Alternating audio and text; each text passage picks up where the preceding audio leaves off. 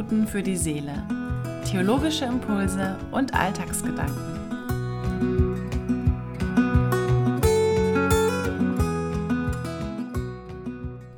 Herzlich willkommen und schön, dass du reinhörst. Weihnachten kommt jedes Jahr viel zu früh. Und auch jetzt bin ich noch nicht wirklich in Weihnachtsstimmung. Diese Stimmung oder dieses Weihnachtsgefühl, das lässt sich nicht so auf Knopfdruck einstellen oder anstellen. Aber ich bin mir sicher, es kommt. Jedes Jahr. Spätestens am heiligen Abend. Auch in diesem Jahr sieht die Adventszeit anders aus als sonst. Anders als geplant oder als erhofft. Auch in diesem Jahr bestimmt die Corona-Pandemie noch diese Zeit.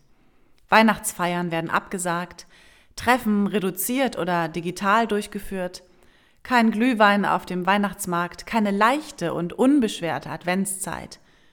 Immer noch kämpfen in den Krankenhäusern der Welt Menschen um ihr Leben. Manchmal, da kommt mir diese Zeit sehr dunkel vor. Schon seit Tagen begleitet mich eine Textstelle aus dem Jesaja-Buch durch den Advent. Und ich ertappe mich dabei, wie ich sie mir so im Kopf aufsage oder so vor mir hersage.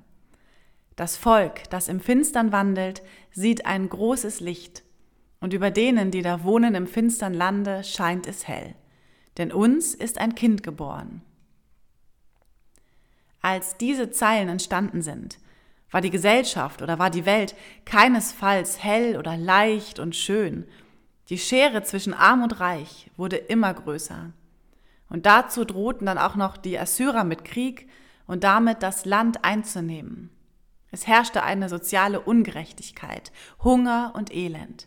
Und mitten in dieser Dunkelheit keimte für Jesaja die Hoffnung auf, dass da ein Licht kommen wird. Das Volk, das im Finstern wandelt, sieht ein großes Licht. Und diese Hoffnung, dieses Licht kommt an Weihnachten in einem kleinen Kind in der Krippe zur Welt. Gott selbst kommt in der dunkelsten Nacht auf unsere Erde. Ich glaube ganz fest daran, dass Gott gerade in unseren dunklen Zeiten nicht von unserer Seite weicht. Gott ist nicht nur ein Gott des Lichts. Gott selbst geht ganz bewusst durch die Dunkelheit hindurch. Jesus stirbt am Kreuz und dadurch kennt Gott die Dunkelheit und er weiß auch, wie sie sich anfühlt. Er kennt auch unsere ganz persönliche Dunkelheit, die wir oft so geschickt vor anderen Menschen verbergen.